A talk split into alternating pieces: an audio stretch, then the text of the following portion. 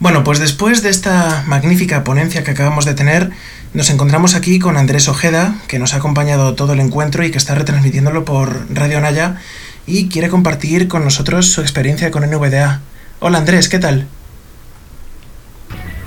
Hola a todo el público, ¿cómo se encuentran? Yo por acá, todo genial.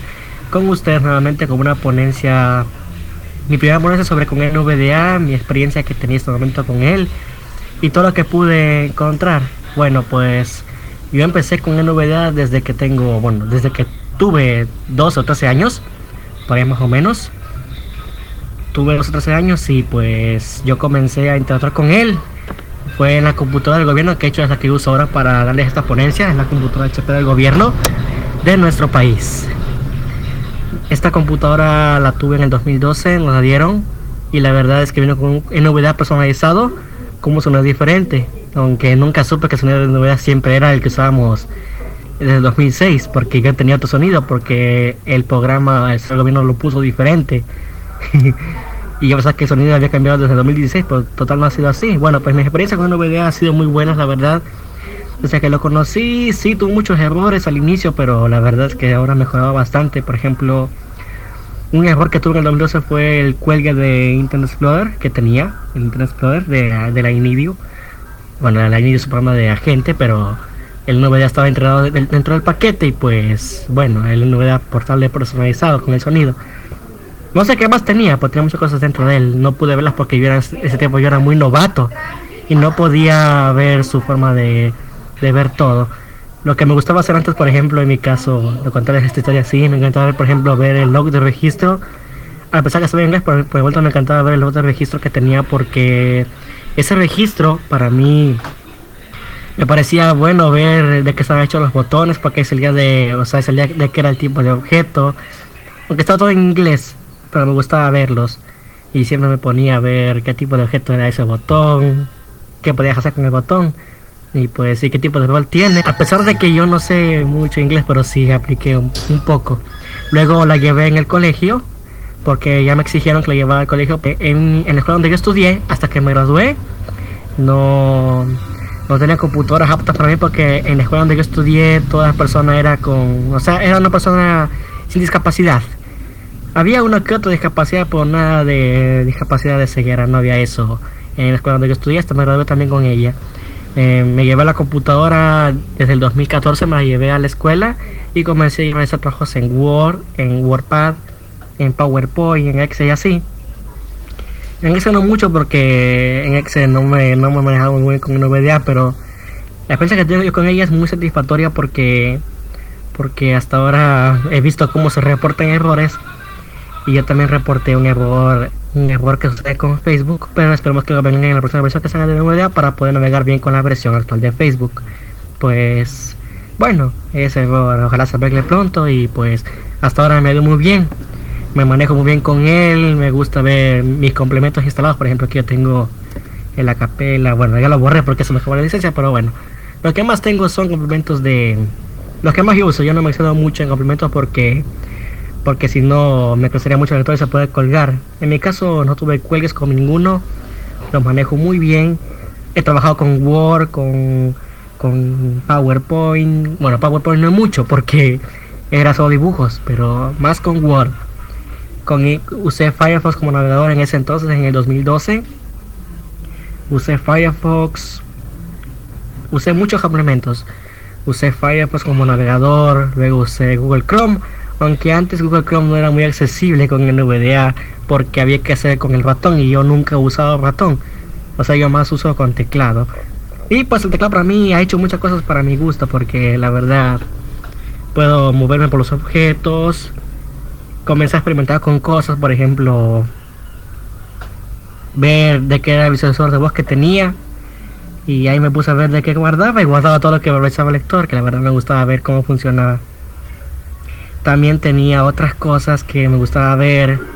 La barra de herramientas. Y ya en 2016 yo comencé a estos complementos. Por ejemplo, comencé con, con el complemento para ver vuelta el tiempo de clima. Comencé a verlo y lo instalé para ver cómo funcionaba. Y la verdad que iba genial. También tuve otros complementos que instalé en esos entonces porque ya me comenzaba a, ya comenzaba ya a explorar con la comunidad de NVDA, en este caso con la, con la que sale en el menú de complementos, que antes era ministro de complementos y ahí se veía todo lo que, los complementos que tenían que verse. Yo por ejemplo, yo usaba la, yo usé el complemento, el complemento de Weather Plus, que es para ver el, el, o sea, para ver el clima de las ciudades. Y yo nomás tenía como cuatro ciudades archivadas tenía yo en ese entonces. Y pues bueno, me llevé muy bien con el NVDA, mis experiencias como dije han sido placenteras hasta ahora. Y antes yo usaba JOS en ese tiempo. Usaba JOS en el 2014 porque tuve un daño con la computadora que sucedía que el daño causó por un programa que salió mal. Mi primo me instaló un programa malo y me llenó un virus la computadora y pues luego me trajeron el JOS puesto y yo nunca tuve JOS en mi computadora y me tocó aprender a manejarlo pero luego me di cuenta que me han salvado el Inidio con todo, el del 2013, con todo lo que tenía, porque yo no borré nada tampoco, me lo salvaron a Inidio y me dieron una carpeta llamada respaldo, que esa respaldo ya no, no, no la puedo tocar porque porque esa carpeta de respaldo pues tenía todo lo que estaba de los archivos salvados. Y pues bueno, yo yo me quedé con el NVDA portable todavía. Aunque me descargué la versión de 2016, me descargué una versión y me di cuenta que el sonido había cambiado. Por, según me dijeron que el sonido NVDA siempre sido el mismo sonido que el iVideo lo habían lo había modificado con otro sonido muy diferente. Y sí, nunca se me sonó que se podía cambiar el sonido de la NVDA. Nunca supe eso, pero recién me entero también. Lo que aprendo todavía con NVDA porque nunca fui tan... Fue curioso, pero no tanto para, por ejemplo, saber los sonidos que tiene. Nunca los he visto tantos. Pero ahora me doy cuenta que para mí NVDA manejo más rápido que, que con JOS. Con NVDA para mí, por ejemplo, puedo leer, puedo navegar, puedo mover por las flechas puedo puedo hacer hacer lo que yo quiera con él porque la verdad es que es muy práctico no tiene ventanas es un servicio segundo plano que para mí la verdad ha estado muy divertido muy bonito la verdad en cambio yo tiene una ventana pero en cambio NVDA no la tiene. Y para mí pues me gustó más el NVDA luego ya cuando me actualicé a Windows 10 porque mi computadora soportó Windows 10 me tocó sacar el me tocó sacar el JOS de ahí porque no era compatible para mi Windows 10 y nunca más lo instalé tampoco porque ya cogí el NVDA como lector por defecto de mi sistema operativo. Y para mí está genial que yo tenga de vuelta con todo lo que me gustaba navegar de él también usaba el Eloquence nunca usé el Speak ya en el 2016 ya comenzó a usar el, el Speak NG esto por defecto porque yo aplicaba coreano con el Speak por ejemplo NVDA en sus versiones nuevas han traído ya incorporaciones de idiomas en la voz Speak, como es el caso, por ejemplo, de coreano. Yo activé esa opción para que, o sea, no, no activé, ya estaba puesta la opción ahí para detectar letras y palabras en idiomas diferentes. Y comencé a dar cursos de coreano en una comunidad que fundé. Todo con NVDA, porque con Alecos no lee coreano. Bueno, y comencé a fundar mi comunidad en ese entonces con NVDA, fundamos y pues hicimos de todo. Y todo con Speak en ese entonces, aunque no le gustaba, pero a mí se me encantaba usar el Speak. A mí, se me, me gusta mucho usar porque la verdad tiene muchos cambios divertidos, aunque ya no uso mucho porque bajo usar Eloquence, pero ahora voy a tener que usar el Speak nuevamente porque la verdad sí me está gustando esta idea de usar el Speak en G, de verlo cómo habla y todas las cosas, ¿no? Me encanta ver su fluidez en cuanto a los idiomas. O sea que a ti, experiencia con NVDA. Andrés, ¿a ti te gusta eSpeak entonces? Eh, ¿Has tenido una buena experiencia con él? Sí, también, aunque nunca lo conocí, lo conocí cuando ya instalé nuevamente la NVDA en el 2016. Entonces uh -huh. lo conocí y lo instalé y pues ya pues como era por defecto, entonces yo comencé a usarlo y me leía todo. E incluso leían letras de alfabeto diferente, por ejemplo coreano, turco, me leían así.